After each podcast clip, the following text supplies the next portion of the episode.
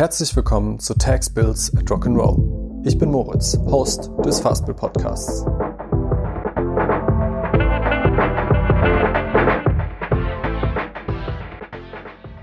Für die zweite Folge bin ich zur Darmstädter Agentur Quäntchen und Glück, genauer gesagt zu Anna Groß gefahren.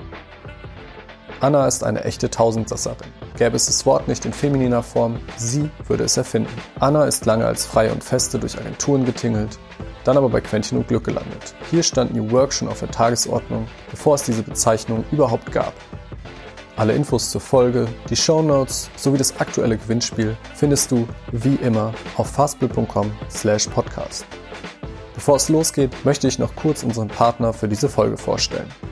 Diese Folge wird präsentiert von Get My Invoices, der zentralen Verwaltung für deine Eingangsrechnung. Wenn du schon öfter mal eine Rechnung gesucht hast, ist Get My Invoices die Lösung für dich. Eingangsrechnungen von über 2500 Portalen sowie deinen E-Mail-Postfächern werden komplett automatisch importiert. Dank Schnittstelle auch direkt zu Fastbill. Mehr Informationen bekommst du auf getmyinvoices.com sowie auf fastbill.com slash Belegimporter. Und jetzt viel Spaß mit der zweiten Episode von Tax Bills and Rock'n'Roll.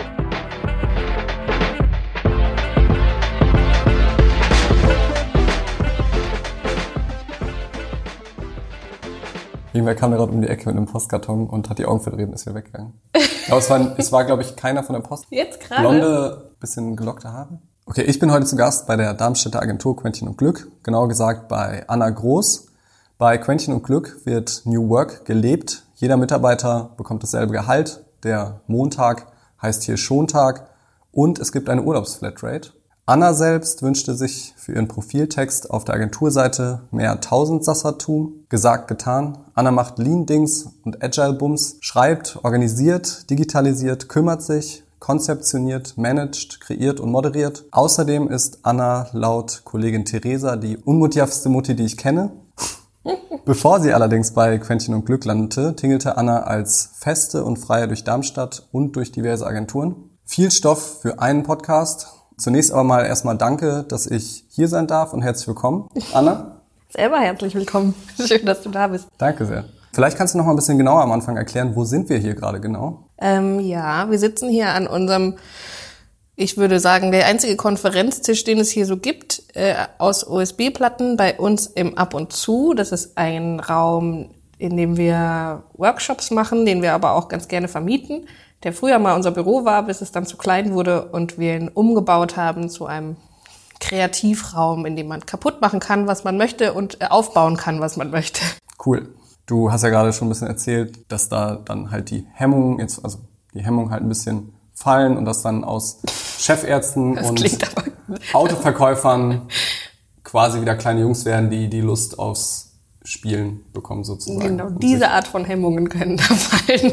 Nicht, nichts, nichts anderes, äh, nichts anderes meinten wir natürlich.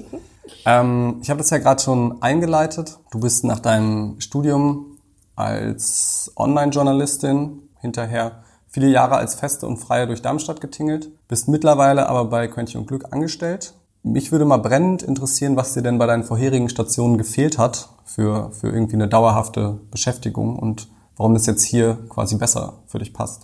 Mm, ich weiß nicht genau, ob mir da was groß gefehlt hat. Ich fand eigentlich ähm, Fest- und Freiarbeiten in Kombination immer total super, mhm. weil mir die verschiedenen Teams, die verschiedenen Schreibtische, die verschiedenen Arbeitsplätze und die verschiedenen Themen immer extrem weitergeholfen haben, mich persönlich weiterzuentwickeln. Ich mhm. fand es immer schrecklich, nur an einem Ort zu arbeiten mit einem Team, wo ich vielleicht nicht so viel Inspiration hatte, wie ich es habe, wenn ich montags hier und dienstags da arbeite. Mhm. Das war eigentlich auch immer so mein Wunsch Arbeitskonstellation. Dann äh, wurde ich Mutter und es wurde alles ein bisschen komplizierter. Mhm. Äh, es hat schon im ersten Jahr noch einigermaßen funktioniert mit Festarbeiten, Freiarbeiten, aber wenn der der Vater dann auch noch so einen äh, flexiblen Job hat, dann hat man plötzlich irgendwie fünf verschiedene Kalender, die man synchronisieren muss und dann wird es extrem anstrengend. Und bei Quäntchen und Glück hatte ich von Anfang an auch als Freie gearbeitet, bin auch mit sehr vielen Leuten von Anfang an aus dem Studium noch freundschaftlich verbunden und fand immer super, wie hier gearbeitet wurde, aber auch an welchen Projekten gearbeitet wurde. Und der Weg zu einer festen Anstellung war dann nicht so weit. Also es ist auch keine Vollzeitstelle, weil ich ich weiß nicht, ob ich in meinem Leben jemals Vollzeit arbeiten wollen werde, weil ich noch ganz viele Projekte habe, die neben meinem normalen Job noch so passieren müssen. Mhm. Aber hier konnte ich mir das am ehesten vorstellen. Und ich vermisse das freie Arbeiten tatsächlich auch gar nicht, weil wir extrem viel ähm, Input, Inspiration von Menschen haben, die gar nicht hier arbeiten. Mhm, okay. Das heißt, ihr arbeitet quasi sowieso sehr frei und du kriegst hier auch sowieso genug Inspiration in den genau. unterschiedlichen Projekten. Ich habe zum einen maximale Flexibilität. Also ich kann wirklich meine Arbeit so einteilen, wie ich sie brauche und wie ich sie vielleicht diese Woche brauche und nächste Woche wieder anders brauche. Das funktioniert alles extrem gut. Also es ist genauso flexibel, wie wenn ich frei arbeiten würde. Und wir haben regelmäßig Leute ähm, als Sparringspartner oder als ähm, oder in Projekten auch total interessante äh, Freie, die mitarbeiten, wo ich nicht das Gefühl habe, dass ich die ganze Zeit nur an einem Schreibtisch sitze. Also wenn ich mal eine Woche an meinem Schreibtisch sitze, dann ist das schon eine außergewöhnliche Woche. Cool. Ich, ich würde mal direkt da anknüpfen. Habt ihr denn, also du meinst gerade schon, du hast keine festen Arbeitszeiten, habt ihr, gibt es generell irgendwie Zeiten, wo ihr sagt, da muss irgendwie das Büro halt zum Beispiel besetzt sein? Ähm, oder habt ihr sowas wie, also es gibt ja zum Beispiel auch eine Urlaubsflatrate, habt ihr auch quasi andersrum keine festen Stundenzeiten? Oder gibt es das dann schon noch? Also ich meine, es muss ja im Arbeitsvertrag, muss ja alles irgendwie festgelegt sein. Ist das auch irgendwie anders geregelt oder ist es so, okay, quasi mach halt deinen Kram, sieh zu, dass du fertig wirst, die, deine Projekte, dass du halt die anderen Leute nicht im Stich lässt, aber mach's wann und wo und wie du irgendwie willst? Ja, also ich glaube, so kann man das zusammenfassen. Wir haben alle ähm, Wochenstunden in unseren Verträgen stehen und an die halten wir uns auch selbst. Mhm. Ähm, es ist aber relativ egal, wann du die machst. Also montags ist wichtig, wenn wir unseren Schontag haben, worüber wir bestimmt auch gleich nochmal reden, da müssen alle da sein. Also mhm. da ist wirklich gewünscht, dass alle da sind, mhm. weil sonst die komplette Struktur nicht funktionieren würde. Mhm. Weil irgendwo braucht man einen Punkt, an dem man sich synchronisiert, damit man den Rest der Woche frei sein kann. Mhm. Ähm, aber die restliche Woche, äh, gut ist es, wenn man montags schon einigermaßen einen Plan hat, wie man es machen will, den, die restliche Woche. Und ähm, plant es dann in unserem, äh, wir haben so ein großes Board, in dem wir montags eintragen, wer wann wo ist und im Homeoffice und sind irgendwelche Termine und mhm. so, damit vielleicht auch alle wissen, wo die anderen gerade sind. Aber ich kann diese Wochen mir so einplanen, wie ich möchte. Dann lass uns doch mal direkt mit dem Schontag weitermachen. Ähm, wir haben gerade schon sehr lange vorher drüber geredet, vor dem Podcast. Ähm, ich würde sagen, wir, wir machen ein bisschen die Kurzfassung. Du hast es ja gerade schon kurz vorgestellt. Der Montag ist bei euch der Schontag. Was heißt das genau? Und ja, was ja. ist so ein bisschen die Idee dahinter? Wir haben tatsächlich ja jetzt im Vorfeld schon bestimmt 20 Minuten über diesen Tag geredet. Und ich könnte jetzt auch nochmal 20 Minuten darüber sprechen. Ganz kurz gesagt ist der Montag, also der Schontag bei uns, ein wöchentliches internes Barcamp, in dem wir uns als Team synchronisieren, unsere Projekte synchronisieren und indem wir auch Zeit haben für Weiterbildung, für Projekte, die man vielleicht außerhalb der Agentur macht und die für andere interessant sein könnten. Ähm, aber eigentlich für alle internen Meetings, die eigentlich über die Woche hinweg stattfinden könnten. Wir versuchen die alle auf den Montag zu bündeln und machen dafür auch einen für uns am Anfang irgendwie relativ radikal gedachten Schritt, dass wir alle Telefone ausschalten und alle Autoresponder einschalten und für Kunden an diesem Tag einfach nicht erreichbar sind zwischen 9 Uhr und 16 Uhr geht ungefähr der Schontag. Das war am Anfang, äh, also wir haben am Anfang so klassische Highest Risk Assumptions aufgestellt und haben überlegt, was kann denn schlimmstenfalls passieren, wenn wir den Tag so durchziehen, wie wir wollen. Mhm. Und das war eine, die bei allen kam. So, unsere Kunden werden Sturm laufen, das wird nicht funktionieren. Die werden, äh, werden uns montags brauchen und werden alle ganz sauer sein. Aber äh, Tatsächlich ist das Gegenteil passiert und unsere Kunden finden es total super, dass wir das machen und haben auch tatsächlich auch sehr positiv reagiert auf diese, ähm, auf diese Autoresponder, wollten mehr wissen, was der Schontag ist, wollten wissen, was wir da konkret machen, bis hin zu, können wir das auch bei uns machen? Okay. und äh, können wir da vielleicht auch mal Mäuschen spielen und einmal so einen Schontag miterleben, weil es ja schon was relativ Außergewöhnliches ist, dass ja. man dann äh, versucht irgendwie so einen kompletten Tag in Barcamp-Format in 15 bis 60 Minuten Slots zu, mhm. durchzustrukturieren. Ja, das wäre jetzt tatsächlich noch meine Frage gewesen, wie das bei den, bei den Kunden angekommen ist. Ähm, offensichtlich ja ganz gut dann. Habt ihr das dann, also ist das schon passiert, dass ihr dann Kunden gesagt habt, so ja, wir, also ich meine, es lässt sich ja dann auch nicht eins zu eins irgendwie auf jede Branche und für alles irgendwie anwenden. Aber habt ihr Kunden, die das dann quasi von euch adaptiert haben, die gesagt haben, ja, wir probieren das jetzt auch mal aus? Hm, wir haben einen Verlagskunden, die jetzt ähm, sowas ähnliches planen. Die sind allerdings auch ähnlich aufgestellt wie wir. Also da gibt es schon Strukturen, die das, die das, ähm, die das fördern können, dass so ein Schontag existiert. Mhm. Äh, das wollen die auch nicht montags machen, sondern mittwochs aus deren eigenen Gründen mhm. und auch ein bisschen anders, ähm, anders strukturieren als wir. Aber da waren wir, glaube ich, schon Inspirationsquelle, das jetzt vielleicht selber auch mal so auszuprobieren, weil ich glaube, dass sehr, sehr viele Teams das Problem haben, dass sie unter der Woche von Meeting zu Meeting hüpfen und nicht dazu kommen, irgendwie mal an einem Stück mit einem Thema sich zu befassen. Mhm. Und das gibt uns einfach die Freiheit, wenn wir montags alles in einen Tag quetschen und auch sehr strukturiert durchackern, dass wir dann Dienstag bis Freitag so viel mehr Zeit haben für unsere Kundenprojekte und für unsere Kunden, dass vielleicht dieses Montags nicht Dasein gar nicht mehr so ins Gewicht fällt. Mhm. Also tatsächlich schmunzeln viele immer so, haha, ja, ich äh, schreibe dir jetzt zwar eine Mail, aber ich weiß ja, dass du montags nicht antwortest. so. Vielleicht haben wir auch einfach coole Kunden. Ja, das kann natürlich auch sein. Ähm, beziehungsweise wird ja wahrscheinlich der Fall sein, gehe ich jetzt mal äh, stark davon aus. Habt, kennt, ihr, kennt ihr Agenturen, die das auch irgendwie adaptiert haben oder gesagt haben, hey, ich habe das irgendwie bei, bei Quäntchen und Glück gesehen, wir wollen das auch mal so einführen? Bisher nicht. Okay. Ähm, le letztens äh, habe ich, also ich habe den äh, Sprint-Newsletter von Jake Knapp ähm, abonniert. Ähm, Jake Knapp, dem Erfinder dieses äh, Design-Sprint-Systems. Äh, und der schickte mal so was ähnliches, was sie bei Pinterest machen. Ich glaube, da haben sie auch irgendwie drei Tage lang keine Meetings und haben den Rest irgendwie anders strukturiert. Und dann schrieb ich ihm einfach zurück, so, ey, wir machen das übrigens in, in Good Old Germany, machen das übrigens montags so. Und der war super, ähm, war super positiv und hat uns dann im nächsten Newsletter gefeatured und fand es äh, total geil, wie wir das machen. Ich weiß aber nicht, ob irgendjemand diese Idee, also ich meine, im Prinzip ist es ein Barcamp und jeder muss für sich dann überlegen, wie er das genau strukturiert und welche zwischen der Formate er vielleicht noch braucht. Aber ja. im Prinzip kann man es adaptieren. Ja. Ich glaube allerdings, dass wir auch sehr viele Grundlagen dafür haben, die es vielleicht anderen schwieriger machen würde, sowas einzuführen. Also am Anfang des Schontags, als wir uns überlegt haben, wir brauchen einen Tag, an dem wir uns synchronisieren können, weil wir sehr verteilt arbeiten, auch teilweise in verschiedenen Städten.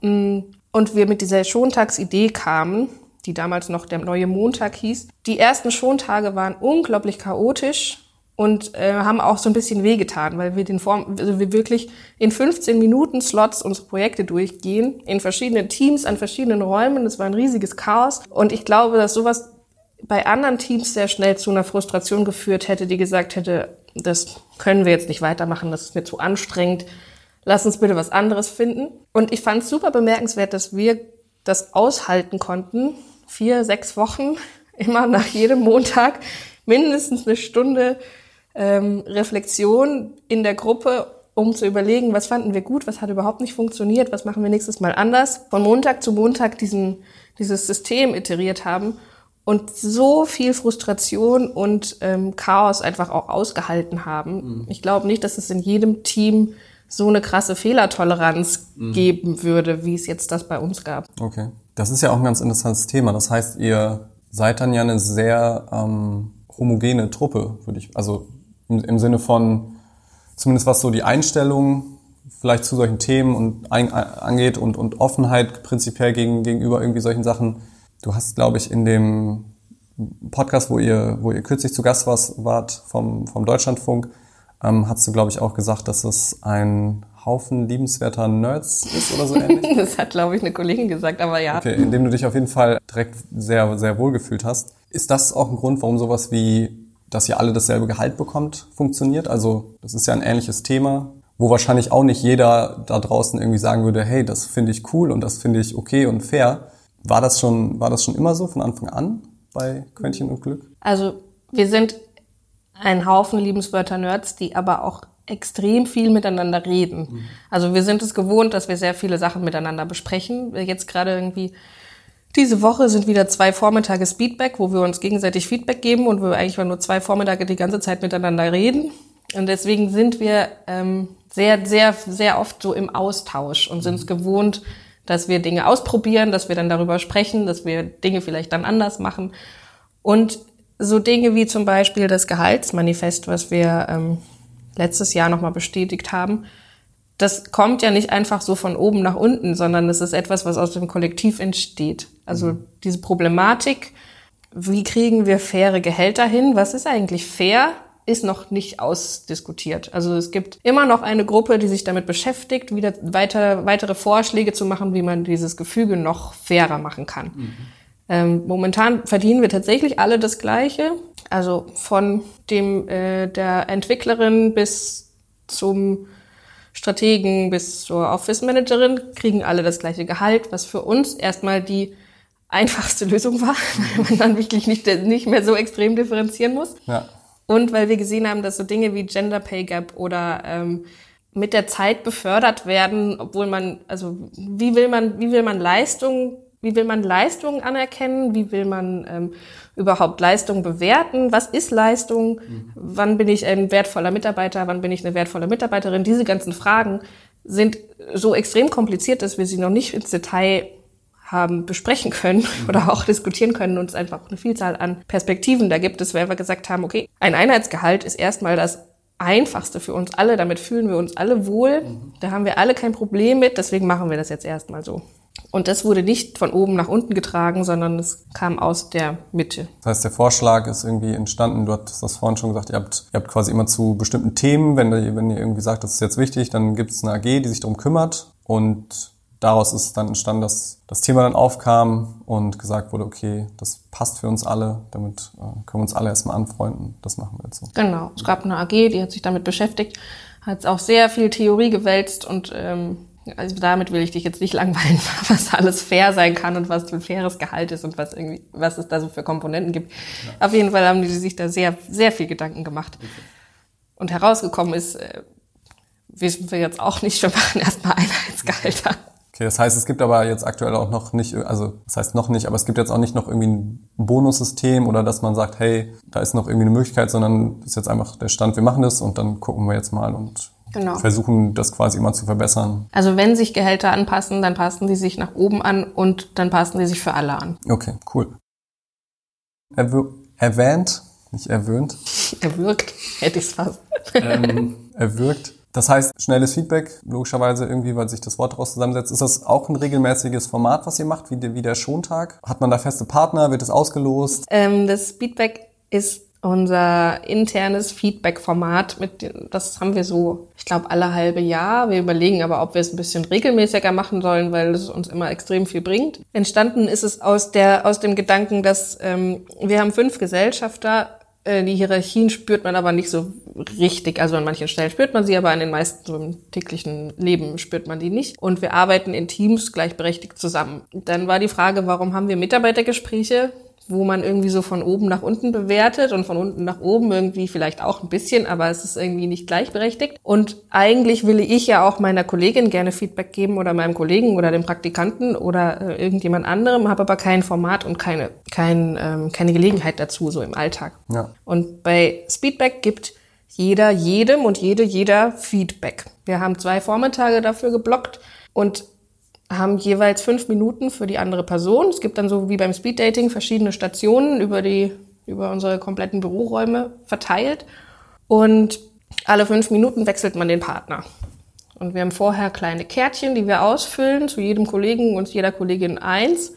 Weswegen ich gerade gesagt habe, er wirkt, weil morgen fängt Speedback an und ich habe noch gar keine, also ich habe eine Karte geschrieben mittlerweile. Ah, okay. Äh, ja, das es gibt Leute, die sind da sehr diszipliniert und machen sich äh, vom letzten Speedback bis zum nächsten Speedback äh, ihre Notizen. Okay. Ich nicht, ich muss mir das immer am Abend vorher überlegen. Ja. Aber nichtsdestotrotz ist es extrem heilsam, wenn man, ähm, wir sind 16 Leute, das heißt, ich werde morgen und übermorgen von 16 Leuten oder von 15 Leuten Feedback bekommen. Und zwar wirklich von allen. Mhm.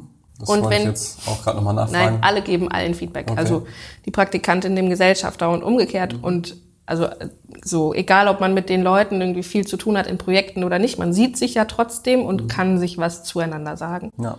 Und ich kriege an diesem Tag dann 15 Mal Feedback von anderen Leuten. Und wenn mir 14 davon sagen, Anna, ich finde das richtig scheiße, wenn du morgens mit so einer Fresse ins Büro kommst, irgendwie kriege ich dann sofort schlechte Laune, dann denke ich mir, okay, vielleicht sollte ich so ein paar Happy Pills vorm, bevor ich ins Büro äh, gehe oder vielleicht den Kaffee schon auf dem Weg trinken oder so. Okay. Ähm, Aber das heißt, es ist dann auch tatsächlich so eine, auf so einer direkten Ebene vielleicht nicht unbedingt mit der Wortwahl, dass man sagt, hey Anna, ich finde das scheiße, wenn du morgens mit so einer Fresse ins Büro kommst, aber Ja, nein, so fies sagen die das nicht. Es ist eigentlich immer recht kuschelig. Also man sagt sich auch sehr viel Liebe-Sachen. Okay. Weil also man hat sich ja auch viel Liebe-Sachen zu sagen, aber es gibt schon so Dinge, die kommen dann gehäuft und dann denke ich mir, das ist vielleicht auch gewichtiger, als wenn mir das nur eine Person einmal im Jahr sagt. Ja. Oder alles. Finde ich ein cooles Prinzip auf jeden Fall. Das ist auch was, was man so extrem einfach bei sich einführen kann. Ja. Also da braucht man nicht viel. Ja. Das lässt sich auch relativ einfach anwenden. Ich meine, auch wenn man sagt, ja, wir sind zu groß oder keine Ahnung. Man kann das ja auch in Teams erstmal einführen oder Genau. unter, also zumindest innerhalb von, also auf Management-Ebene quasi, dass man sagt, hey, wir untereinander müssen das mal irgendwie etablieren, um mal zu gucken, wie das irgendwie funktioniert. Wobei es dann natürlich auch wieder in so einer geschlossenen Gruppe nur irgendwie ist. Es hat noch nie jemandem geschadet, miteinander zu reden. Das würde ich mal unterschreiben. Ich habe noch, also ich habe ganz viele Stichpunkte gemacht zu Sachen, die ich dich fragen will, wie Sachen bei euch funktionieren. Bei sowas wie Schontag oder Speedback war das jetzt, konnte ich mir schon was drunter vorstellen. Ich habe eine Sache gefunden, da habe ich überhaupt keine Ahnung, was damit gemeint ist. Das ist Quamp. was ist Quamp? Das ist auch so eine ähm, Angewohnheit, ständig lustige Wortspiele mit Q zu machen. Okay. Ich bin da nicht so eine Freundin von, aber es gibt andere Leute in der Agentur, die das immer sehr feiern. Quartett ist jetzt Gott sei Dank, äh, wir haben jetzt hier dieses New Work Quartett gemacht. Das ist Gott sei Dank schon ein Wort mit Q. Da musste man nicht noch was mit Q erfinden. Ähm, das Quamp ist unser, also ich glaube, man würde es Offsite nennen in anderen Agenturen oder Unternehmen. Das existiert aber auch schon unglaublich lange. Ich glaube seit 2013 oder 14, also schon relativ lange. Und ähm, da geht die ganze Agentur irgendwo hin, wo es kein Internet gibt oder nur ganz wenig Internet und nimmt sich drei Tage. Also es variiert also zwischen zwei und vier Tagen, je nachdem, wie wir es gerade so planen, um ganz viel über sich zu reden, weil das machen wir ja schon nicht sowieso schon genug. Und aber auch ganz oft ein Schwerpunktthema zu beackern. Äh, beim letzten Quamp ähm, da ging es genau um diesen Schontag, also da ging es auch so um interne Strukturen. Da haben wir den Schontag äh, entwickelt. Da haben wir auch den ersten Schontag so testweise durchgeführt und so für solche Sachen hat man normalerweise keine Zeit.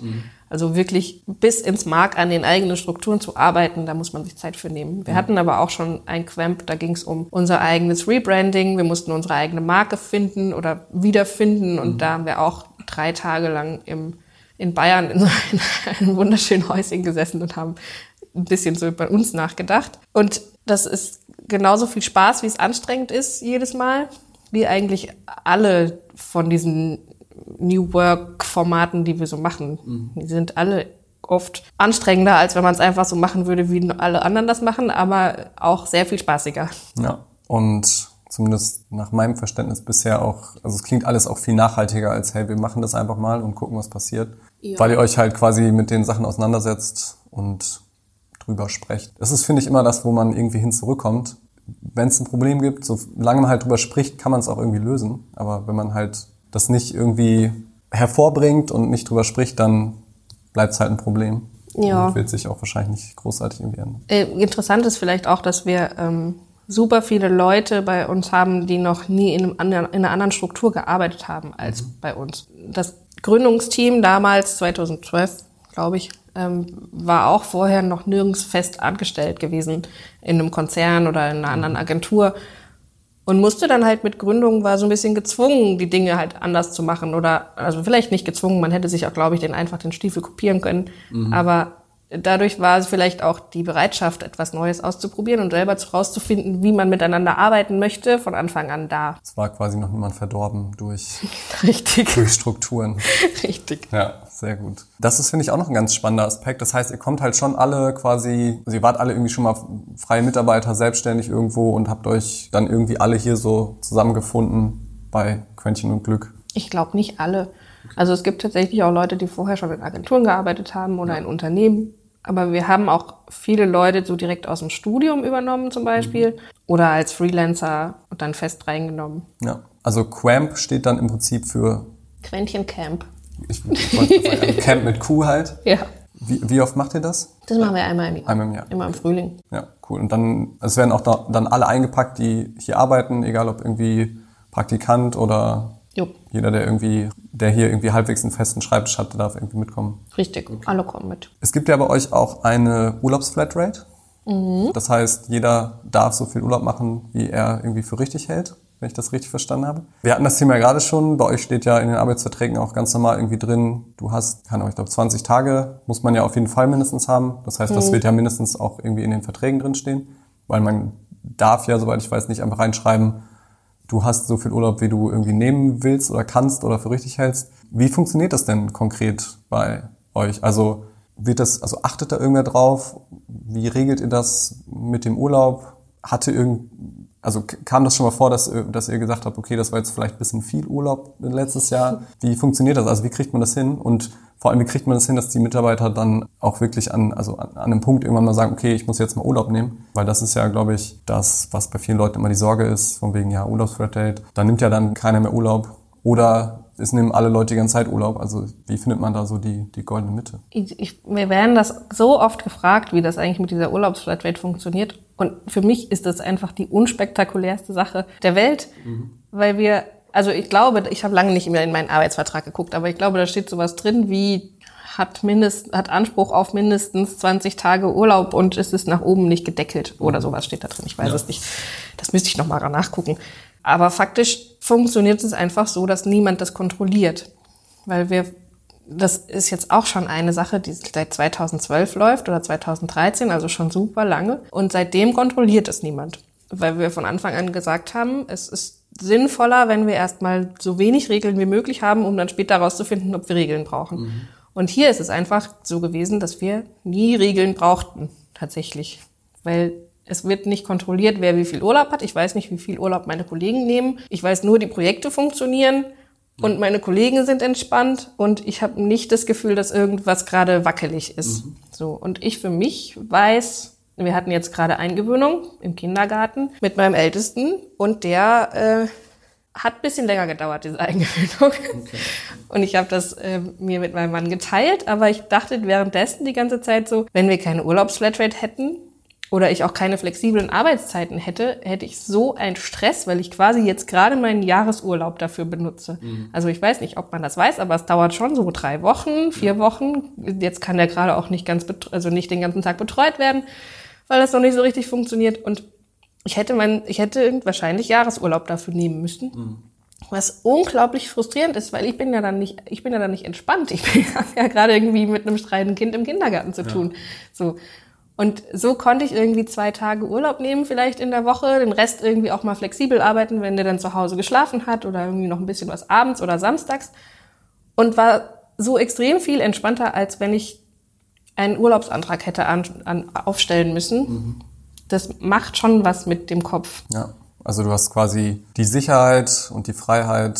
Ja, ich kann das einfach tun. Stress. Ich kann umziehen und kann sagen, oh, ich bin gestern umgezogen, hier sind noch alle Kisten aus, unausgepackt und ich kann mich gerade überhaupt nicht entspannen und auf irgendwas anderes konzentrieren. Dann kann ich, wir haben, also wir kommunizieren sehr viel über Slack. Es gibt einen ähm, Urlaubsplanungs-Slack-Channel, da kann ich reinpacken, wenn ich mich mit meinem Team abgestimmt habe, ähm, wann ich Urlaubstage nehmen möchte, kommuniziere ich ins große Team und dann guckt man so ein bisschen, hm, da hat der Jakob schon gesagt, er will da Urlaub nehmen. Guckt da nochmal vielleicht ihr zwei, ob ihr euch da vielleicht einigen könnt. Und ansonsten ist es unspektakulär. Ja. Ich kann mich, wenn ich, wenn ich das Gefühl habe, ähm, ich nehme tendenziell zu wenig Urlaub, kann ich mich bei unserem Office Management auf eine Liste setzen lassen. Und dann guckt die nach, wie viele Urlaubstage ich nehme und gibt mir irgendwann Bescheid, ich habe zu wenig Urlaubstage genommen. Vielleicht solltest du noch mal, aber also ich weiß nicht, wie viele Urlaubstage ich dieses ja. Jahr hatte. Das heißt, es ist einfach so, wie es kommt und wie es passt. Ja, hat tatsächlich auch bisher noch niemand das Gefühl gehabt, dass das jemand ausnutzt. Hattet ihr schon mal das Gefühl, okay, die Person sollten wir jetzt vielleicht schon mal in Urlaub schicken? Also kommt das so vor, dass man dann zum, also dass man kriegt das ja mit, wenn irgendwie Kollegen halt wirklich dann gestresst sind oder ist generell einfach niemand gestresst, weil. Wir haben hier eine relativ hohe Eigenverantwortung einfach. Das ist vielleicht auch so ein, also damit muss man klarkommen können, wenn man hier arbeitet, dass man für seinen Kram verantwortlich ist, mhm. für seine eigenen Arbeitszeiten, für seine eigenen Projekte. Man muss es organisieren, damit alles funktioniert. Das ist so ein bisschen die andere Seite der Medaille der Freiheit, dass es irgendwie trotzdem ja funktionieren muss. Ja. Deswegen habe ich nicht das Gefühl, dass ich dafür verantwortlich bin, dass meine Kollegen genug Urlaub nehmen. Das machen die oder das machen die nicht. Und wenn sie das Gefühl haben, sie machen es nicht, dann lassen sie sich auf diese Liste setzen. Okay. Ansonsten tun sie es halt einfach. Ja.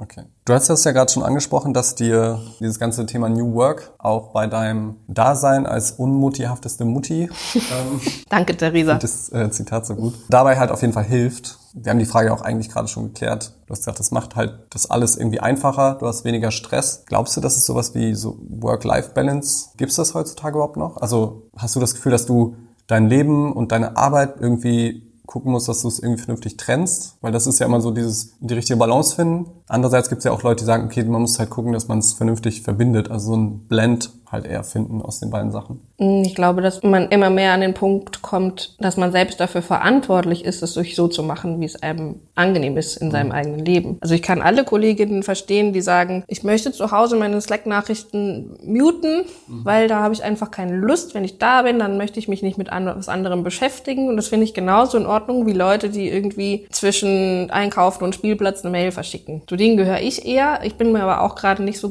sicher, ob das so gesund ist. Also man muss auch irgendwie so je nach Lebensrealität für sich gucken, wie viel kann ich denn da einblenden lassen und wie viel nicht. Wenn mein Kind irgendwann sagt, Mama, warum guckst du die ganze Zeit auf dein Telefon? Dann merke ich so, hm, ah, warum gucke ich eigentlich die ganze Zeit auf mein Telefon? Das muss ja. ich ja gar nicht. Also ja. ich kann es auch einfach lassen. Aber dann muss ich für mich ein neues System finden.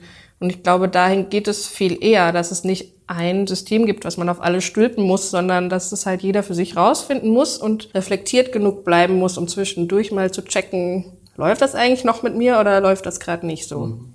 Sehr gut. Ich will noch einmal zurückkommen zu der, zu der Thematik. Wir haben das, als ich von reingekommen bin bei euch, hab, hab, haben wir festgestellt, okay, ihr habt irgendwie gerade so 30 Prozent Auslastung, ähm, was die Schreibtische angeht. Der Rest arbeitet auch, aber ist halt irgendwie nicht hier heute, was ja vollkommen, was ja vollkommen normal und in Ordnung ist. Also wir kennen das auch bei uns aus dem Büro. Das, das Homeoffice steht ja dann schon im Prinzip auf der Tagesordnung. Also ihr habt den Montag, da ist es gewünscht, dass jeder da ist. Wie, wie ist es denn mit den Leuten? Also ihr habt ja zum Beispiel ähm, in Hamburg ähm, jemanden in Siegen, glaube ich, und noch in ein, zwei anderen Städten. Ja, in Frankfurt noch und also je nachdem, manchmal arbeiten Leute halt auch einfach von woanders ja. oder sind auf Kundentermin und arbeiten halt zwei Tage vom, vom mhm. Kunden. Wie funktioniert es denn mit dem Montag? Also ist es durch diesen Schontag, den ihr immer macht, den am Montag, ist es dadurch ähm, ein Stück weit ausgeschlossen, dass man sagt, hey, ich bin jetzt mal irgendwie sechs Monate woanders und kann dann halt, könnte jetzt halt im Prinzip nicht hier hinkommen? weil ich, keine Ahnung, ich bin vielleicht in USA oder was weiß ich. Hattet ihr so einen Fall schon mal, dass jemand länger weg war? Das hatten wir noch nicht so richtig. Also wir hatten schon mehrere Leute, die Sabbaticals gemacht haben. Mhm. Wir hatten jetzt gerade Jan und Kersten, die zwei Wochen aus Israel gearbeitet haben. Also so, wir haben immer mal wieder Leute, die bestimmte Bedürfnisse oder Wünsche haben und versuchen dann dafür eine Lösung zu finden. Also ich wette, wenn jemand sagen würde, ich möchte gerne sechs Monate aus den USA arbeiten, dann würden wir das schon irgendwie hinkriegen. Hatten wir bisher noch nicht, deswegen gibt es da noch keine Lösung für. Okay. Aber so, ja. Es ist auch kein Problem, wenn äh, Jan jetzt zwei Wochen in, in Siegen arbeiten möchte. Kann man dann halt gucken, ob der montags herfährt oder mhm. ob man den Schontag remote macht. Das geht okay. auch. Ist aber nicht so cool, wie wenn man dann da ist. Also ja. es ist tatsächlich dieses, sich montags alle in die Augen gucken, zusammen Mittagessen und irgendwie ja. synchronisieren, ist schon wichtig, dass da alle da sind. Deswegen mhm. fährt Kersten aus Hamburg auch immer sonntags nach Hause und verkürzt sein Wochenende, also nach Hause, nach Darmstadt, nach Hause ins Büro fährt sonntags nach Darmstadt, damit er montags da sein kann. Mhm. Was auch so ein bisschen Wertschätzung ans Team ist. Ne? Ja. So, ich nehme die Mühe auf mich und dieser Montag ist wichtig für uns alle. Das heißt, er kommt dann schon quasi jeden Sonntag meistens hier hin. Ja. Übernachtet dann in Darmstadt. Vielleicht mal einen im Monat nicht. Okay. Aber also Kerstin, es tut mir leid, ich habe nicht getrackt, wo du Montag, ob du montags immer da warst. Ich glaube aber schon. Ja, okay. Und dann fährt der Montag dann abends wieder zurück nach Hamburg oder je nachdem, wie es. Ja, der tingelt halt durch die, durch die okay. Republik ja. mit seiner Bankcard 100. Du hattest, das, äh, du hattest das Manifest vorhin schon mal kurz erwähnt. Das gibt's übrigens auch auf, auf eurer Website öffentlich abrufbar. Ähm, kann ich jedem empfehlen, sich das mal anzugucken. Ich finde es ziemlich cool. Da steht auch drin, Culture eats Strategy for Breakfast. Wie bekommt man das denn? Also bei euch funktioniert es offensichtlich. Als ich gerade reingekommen bin und nachdem, was ich gelesen habe und was du erzählt hast, habt ihr offensichtlich eine sehr gute digitale Kultur. Wie bekommt man sowas hin? Also wie kann man das in seiner Agentur, in seinem Unternehmen, egal ob das jetzt groß oder klein ist, wie schaffe ich das? Mm, das ist eine große Frage, die sich auch ganz viele unserer Kunden immer fragen. Oder die fragen sich das indirekt, denn eigentlich wollen sie Strategy. Und ganz oft finden wir raus, eigentlich geht es nicht um eine Strategie. Eigentlich müsst ihr eure Zusammenarbeit und eure Produkte so weit verändern, dass ihr wettbewerbsfähig bleiben könnt. Das ist was, was wir in den letzten Jahren auf jeden Fall gelernt haben und wo wir auch als, als Kommunikatoren ganz gut ansetzen können. Ganz oft versuchen wir die Kunden dann auch oder die Projektpartner dahin zu bewegen, sich wirklich mit ihrer eigenen Unternehmenskultur auseinanderzusetzen. Also zu reflektieren, wie kommunizieren wir miteinander, wo sind Verhaltensweisen, die uns blockieren, wo sind Verhaltensweisen, die uns beflügeln,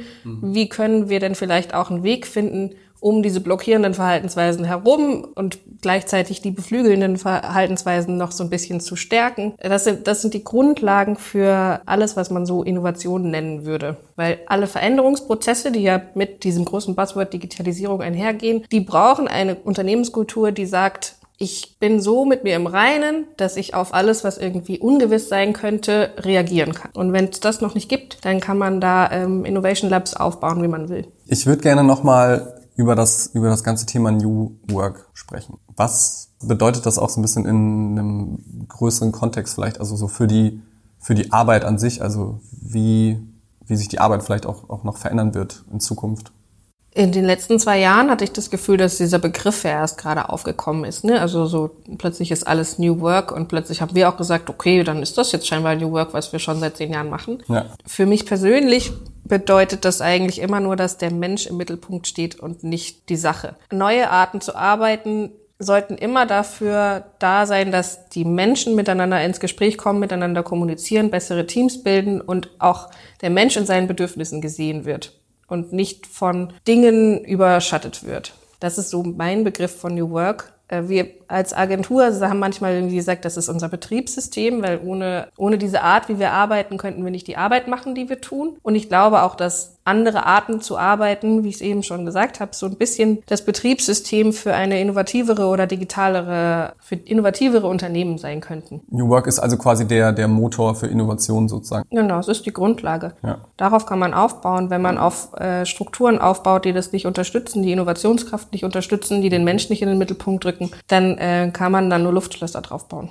Was wären für dich so nächste Schritte, wenn du dir jetzt noch irgendwas vielleicht sogar aussuchen könntest, was, was ihr noch einführen würdet oder, oder wenn es irgendwas was gibt, wo du sagst, das ist jetzt so ein, so ein Trend, den ich irgendwie sehe? Das sind, glaube ich, zwei verschiedene Sachen. Ich wünsche mir ganz arg, dass wir ein System finden, wie wir Weiterbildung äh, bei uns noch so ein bisschen mehr in den Fokus rücken können. Also wir haben schon ziemlich viele Formate dafür. Wir haben zum Beispiel irgendwie regelmäßige Sparrings mit externen, wo wir unsere eigenen äh, Projekte auf den Prüfstand stellen. Da lernt man immer super viel oder also man hat so kleine Weiterbildungshäppchen, aber es gibt jetzt eine AG, natürlich, eine AG Weiterbildung, in der ich auch drin bin, in der wir überlegen, wie wir ähm, vielleicht auch externe Weiterbildungen oder größer angelegte Weiterbildungen, um den Einzelnen voranzubringen, für uns in ein Format packen können, was für uns passt.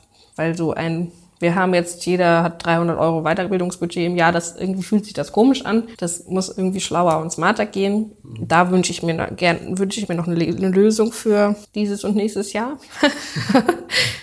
das wäre ziemlich schön. Ansonsten wünsche ich mir einfach für alle Unternehmen mehr Kommunikation.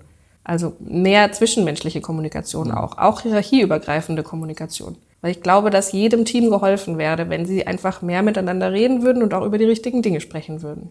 Ja. Du hast gerade schon gesagt, dass ihr, also Slack ist ja zum Beispiel ein sehr gutes Kommunikationstool, finde ich, für eine gewisse Art der Kommunikation, weil es halt, es ist schneller und flexibler als E-Mail. Ist ja trotzdem auch immer noch unpersönlich. Das heißt, es gibt ja auch noch genug Sachen, da muss man ja schon sagen, okay, das machen wir jetzt vielleicht nicht über Slack oder zumindest über einen Videocall in Slack. Habt ihr noch andere Tools, die ihr irgendwie einsetzt, wo du sagst, dass, also speziell jetzt für, für Kommunikation, ähm, was es halt erleichtert oder? Mm, wir arbeiten extrem viel mit Trello äh, was ein Kollege jetzt auch sehr forciert hat, denn er ist ein riesiger Trello-Fanboy. Aber wir haben äh, zum Beispiel schon immer, hat sich unser Office-Management mit, mit Trello organisiert. Gruß an Miri übrigens. Wir haben ein Videoconference-Tool, das heißt Appear-In. Das benutzen wir auch recht regelmäßig für uns und für Kunden, weil es einfach super einfach ist. Du musst nur einen Link klicken und nichts installieren. Wir haben alle unsere Daten in Google Drive. Das ist auch ganz gut, wenn man einfach äh, remote arbeiten möchte. Ansonsten fällt mir jetzt gerade kein Tool ein, was wir irgendwie so besonders benutzen, was niemand anders benutzt. Also eigentlich ist es diese heilige Dreifaltigkeit, Slack, Trello, Drive. Und sich halt einfach zu treffen. Richtig. Zwischendurch mal einen Kaffee miteinander zu trinken. Genau, was ja immer noch das effektivste Tool quasi für die Zusammenarbeit ist. Ja. Kaffee trinken, sich einfach treffen, sich austauschen. Ich würde ganz gerne nochmal über Darmstadt kurz reden. Oh ja, mein Lieblingsthema. Sehr gut. Ähm, ja, ich bin gerade zum ersten Mal in Darmstadt. Bin nur einmal mit dem Bus gerade durchgefahren. Ich finde es schön, vor allem bei euch hier finde ich es sehr schön. Ich habe irgendwie mitbekommen, Darmstadt ist Digitalstadt. Es gab irgendwie einen Voting oder irgendwas war das, glaube ich, von Bitkom. Hm, Eine Ausschreibung war das. Weißt du, wie es zustande gekommen ist? Also warum ausgerechnet Darmstadt als Digitalstadt? Fragt man sich, gell? Ähm, ja, das ist jetzt ja schon ein Weilchen her, dass Darmstadt Digitalstadt wurde. Diese Förderung geht, glaube ich, auch nur bis irgendwann 2019. Also es läuft jetzt auch schon bald wieder aus. Aber das heißt, also weil du gerade Förderung sagst, es geht da gar nicht so sehr um den Ist-Zustand, von wegen, hey, Darmstadt ist irgendwie total digital, sondern es geht schon darum, Darmstadt quasi zur Digitalstadt zu machen. Also es geht schon darum, dass Darmstadt gute Voraussetzungen hat, eine digitale Stadt zu sein. Und ähm, dann hat die Bitkom da mit verschiedenen Partnern halt noch so Leistungspakete oben drauf gepackt. So, man kann jetzt irgendwie Ampelschaltungen oder äh, irgendwo in der Infrastruktur werden verschiedene Digitalisierungsprojekte gemacht. Ich persönlich habe da gar nicht so einen Einblick, was da jetzt konkret gemacht wird. Ich weiß auch nicht genau, warum Darmstadt da gewonnen hat. Also es ist nicht so, dass wir so eine super undigitale Stadt wären. Ne? Also es gibt äh, ganz viele Institute und Hochschulen und ähm, es passiert auch sehr viel. Aber genau da ist für mich auch wieder diese, diese Frage nach Technologie und Kultur. So und eine Digitalkultur findet hier einfach nicht wirklich statt. So mit dem äh, Verein, den ich mitgegründet habe, äh, versuchen wir so ein bisschen Digital Digitalkultur nach Darmstadt zu bringen und digitale Player auch zu vernetzen mit äh, dem Webmontag beispielsweise und mit verschiedenen anderen Projekten. Aber dass Darmstadt Digitalstadt geworden ist, äh, bedeutet nicht, dass hier jetzt plötzlich irgendwie Digitalkultur stattfindet, sondern es bedeutet, dass Ampelschaltung digitalisiert wird. Okay, das heißt, es ist schon auf so einer sehr, sehr offiziellen Ebene quasi. Also man kann das ja wahrscheinlich schon so ein bisschen vielleicht als, als Motor oder als, als Treiber manchmal benutzen. Also digitale Agentur aus der Digitalstadt Darmstadt. Da freuen sich wahrscheinlich die Buzzword-Bosse ja, ähm, vielleicht sollten wir das mal auf die Website schreiben, dass wir aus der Digitalstadt Darmstadt kommen. Ich bin da, glaube ich, ich glaube, es steht irgendwo bei euch drauf. Ich bin da, glaube ich, über eure Website draufgekommen. Ehrlich? Ja. Na, die Füchse. Irgendwo im, also ich glaube nicht so prominent, irgendwo im, in irgendeinem Blogbeitrag ist es, glaube ich. War irgendein SEO-Fuchs hat das da reingeschrieben. Ja, ich weiß es nicht. Aber also es gibt ja verschiedene Ressorts oder verschiedene Handlungsfelder, in die diese Digitalstadt beackern möchte. Und das mhm. Feld Gesellschaft ist eins, wo es, glaube ich, noch gar keine richtigen äh, Projekte gibt, mhm. tatsächlich. Also alle anderen Ressorts haben schon so ihre Projekte, die laufen, aber das äh, Ressort Gesellschaft, das dümpelt noch da so ein bisschen äh, hin. Wir versuchen mit dem Verein Digitale Darmstadt da auch so ein bisschen reinzukommen und äh, zu unterstützen, wo es halt geht. Mhm. Es gibt so ein Projekt, ähm, das soll so eine Art Stadtlabor werden, so ein äh, mobiles Stadtlabor, was irgendwie so durch die Stadt tingelt. Da werden Workshops stattfinden können oder irgendwie Leute mhm. können das bespielen und es wird mit digitalem Erleben zu tun haben. Sowas versuchen wir dann jetzt noch reinzubringen, aber an sich existiert noch nicht so viel in diesem okay. Gesellschaftsressort. Okay. Ja. Na gut, ich meine, wenn es immerhin schon mal erste Bestrebungen gibt. Ich weiß nicht, wie viel Bestrebung und Verpflichtung ist. Du hast gerade Workshop gesagt. Ähm, mir fällt jetzt gerade noch ein, ich habe gesehen, ihr macht jetzt einen New Workshop. Mhm. Kannst du da einmal kurz erklären, vielleicht nochmal, was, was das genau ist? Also bringt ihr Leuten neues Arbeiten bei? Was? Ja, wir bringen Leuten nicht unbedingt neues Arbeiten bei. Wir helfen ihnen dabei zu reflektieren, wie sie momentan arbeiten, mhm. was sie daran gut finden, was sie daran nicht gut finden. Das kann man irgendwie für Teams in Unternehmen machen. Das kann man aber auch mit Einzelpersonen machen. Wir haben dafür verschiedene Termine jetzt einfach schon mal vorgesetzt und dann äh, kommen da Leute rein und in, sind eine ganz zusammengewürfelte Gruppe die reflektieren erstmal, wie sie gerade arbeiten, was sie an, was, was sie unter Arbeiten und anders arbeiten so verstehen und mhm. wir geben dann einen Einblick in verschiedene Formate, die wir schon seit Jahren machen und versuchen so ein bisschen zum Denken anzuregen, was könnte das denn für mich bedeuten oder was könnte ich denn da rausnehmen? Das hat nichts mit Frontalvorträgen zu tun und wir werden da auch nicht nur Quartett spielen, sondern es wird, äh, werden halt die verschiedenen Formate werden wir mit dieser Gruppe oder haben wir auch schon einmal durchgespielt, wirklich in einer, in, in so realistischen Szenerien. Und am Ende haben die Leute, die daran teilgenommen haben, ein Buffet vor sich gehabt mit mhm. verschiedenen Gerichten, wie man neuer arbeiten kann und können für sich überlegen, das schmeckt mir, das schmeckt mir nicht, da mhm. bin ich allergisch drauf, das könnte meinem Chef schmecken, können dann daraus so ein bisschen was für sich mitnehmen und vielleicht in ihrem eigenen Unternehmen, in ihrer eigenen Abteilung ihr eigenes Buffet aufbauen. Cool, aber das heißt, es ist auch ein offenes Format im Sinne von, meld mich da irgendwie bei euch auf der Website oder so für an, dann komme ich hier zu euch in diese wunderbaren kreativen Räume und dann arbeiten wir zusammen an dem Thema Arbeit im Prinzip. Genau, du kannst dich einfach anmelden. Es gibt auch die Möglichkeit für einen Karma-Deal. Wir sind immer große Freunde von Karma-Deals. Äh, wenn du jetzt zum, zum, Beispiel hatten wir letztes Mal jemanden, die uns als Gegenleistung einen äh, Roboterbau-Workshop äh, geschenkt haben. Also durfte dann eine durfte im New Workshop sein und hat, äh, hat das hier den Tag kostenlos mitgemacht und wir kriegen jetzt demnächst einen Roboterbau-Workshop von denen. Das ist ziemlich cool. Ansonsten kostet der halt irgendwie, ich weiß gar nicht, was der kostet. Das kann man sich mal angucken. qg.de slash New Workshop, glaube ich, wenn wir schlau waren. Ich gehe davon aus, also das ist zumindest mein Eindruck, dass ihr, dass ihr sehr schlau seid. Irgendjemand war da bestimmt schlau und hat ja. das auf die URL gepackt. Cool. Das ähm, Karma-Thema passt ja auch zu dem, ich glaube, es ist auch ein Teil des Manifestes sogar. Übrigens Q und G slash Manifest, da findet man das Manifest. Das passt ja auch zu dem Motto, kooperieren ist besser als konkurrieren. Ja. Auf das, auf das Thema Darmstadt nochmal bezogen. Wie, wie funktioniert das mit den anderen und zwischen den Agenturen, dass man halt hier in Darmstadt sich da nichts irgendwie wegnimmt weil ja natürlich auch irgendwie alle bei dem Thema Digitalisierung, New Work und wir können jetzt wahrscheinlich noch 50 andere Buzzwords irgendwie anfügen. Jetzt fängt ähm, gerade jemand an zu bohren, ey. Fängt gerade tatsächlich jemand an zu bohren. Hm.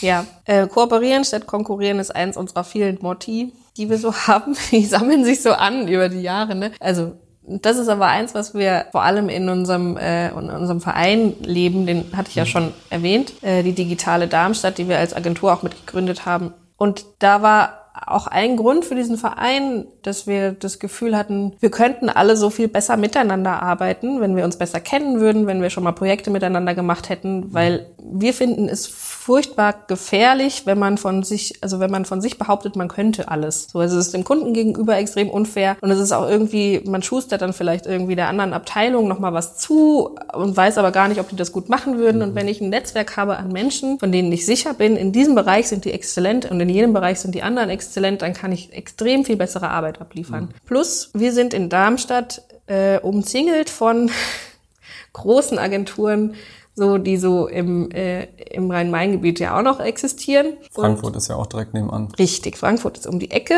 Unser Ziel in diesem Verein auch ist es, dass wir diesen äh, Standort hier stärken, weil wir mhm. sind ein digitaler Standort. Wir haben hier viele gute Agenturen oder auch andere Dienstleister und wir können die Dinge, die hier anfallen, auch selber machen. Die Aufträge können in der Stadt bleiben. Funktioniert aber nur, wenn wir ein Netzwerk bilden, miteinander arbeiten und die Sachen so in der Stadt halten. Und ähm, in dem Verein Digitale Darmstadt organisieren wir jetzt seit fast vier Jahren den Webwohntag, was so eine 400 Leute Veranstaltung ist in der Zentralstation.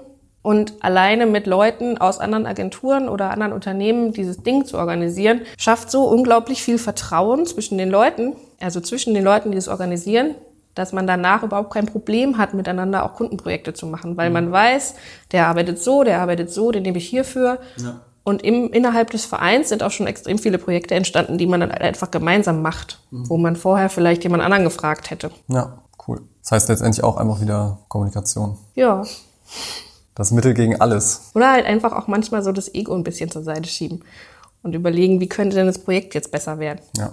Ist, finde ich, auch generell so ein bisschen die Basis für vernünftige, gute Kommunikation, wenn man halt einfach erstmal zuhört, was ja auch ein wichtiger Teil der Kommunikation ist, was die anderen vielleicht zu sagen, zu sagen haben, ohne dass man seinen Standpunkt jetzt unmittelbar direkt erstmal in den Vordergrund äh, stellen muss. Cool. Ich bin jetzt so langsam, äh, ich hätte fast gesagt, ich bin langsam am, am Ende, zumindest am Ende meiner Fragen angekommen. Leg dich kurz hin. Ja, genau. Ich werde mich gleich mal hier noch kurz hinlegen auf die äh, Sofas. Ich würde zum Abschluss dich gerne nochmal fragen, wenn du dich jetzt entscheiden müsstest, würdest du eher ein Buch lesen oder würdest du eher einen Podcast hören? Jetzt in diesem Moment? Jetzt in diesem Moment? Oder heute Abend oder was hast du? Jetzt habe ich gerade kein Kind, jetzt würde ich wahrscheinlich ein Buch lesen. Okay.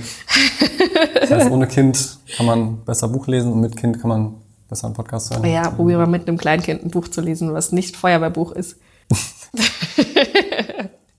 nee, das geht, also das geht tatsächlich gerade nur, kann nur Bücher lesen, wo äh, Informationen in den Häppchen drin sind, wo mhm. ich so in fünf Minuten Stücken mal lesen kann. Okay. Oder halt Feuerwehrautos. Ja.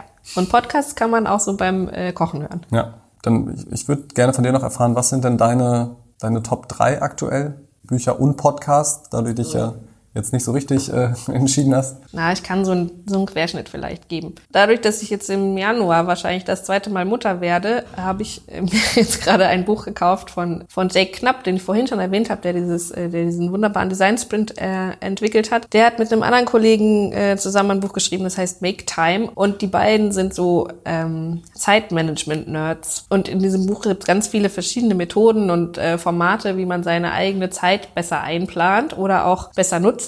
Mhm. Die haben zum Beispiel so den Empty Home Screen, also die haben so den, der erste Screen auf dem iPhone ist komplett leer, da sind keine Apps drauf und gar nichts. Das heißt, wenn, selbst wenn du irgendwie so zwei Minuten Mikro-Langeweile hast und drauf guckst, dann hast du keinen Trigger, der dich irgendwo reinzieht. Fand ich ganz schlau, habe ich mich noch nicht getraut zu machen. Aber mache ich vielleicht. Ich wollte gerade fragen, wie sieht denn dein Nein, da müssen wir nicht drauf gucken. Da sind äh, alle Zeitfresser der Welt drauf. Ich bin auch noch nicht so weit, aber das ist ein Buch, das kann man in Häppchen lesen, ja. weil es in diese einzelnen Methoden unterteilt ist. Und ich halte Jake Knapp für einen sehr schlauen Typ. Ansonsten habe ich Anfang des Jahres ein Buch gelesen, das hat mich auch beeindruckt. Äh, das ist von äh, Jean-Philippe Hagmann, ist ein Schweizer.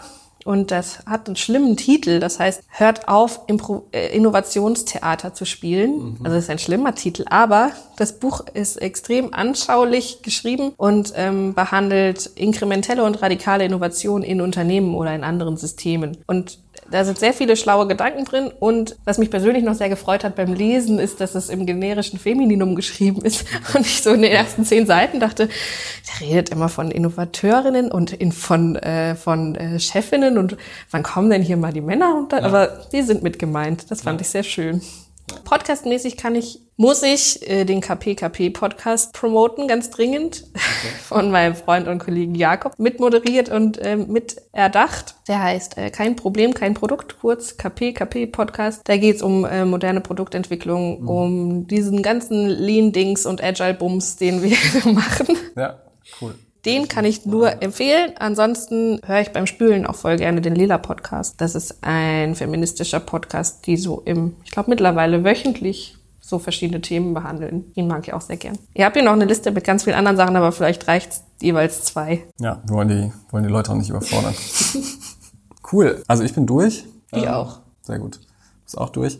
Dann würde ich sagen, machen wir jetzt hier einen Punkt. Es hat mich sehr gefreut. Ich bin äh, total inspiriert immer noch von diesen Räumlichkeiten. Ähm, es hat mir sehr viel Spaß gemacht, mit dir über, über euch, über dich und über New Work zu reden. Danke sehr. Fand's auch schön. Danke, dass du da warst.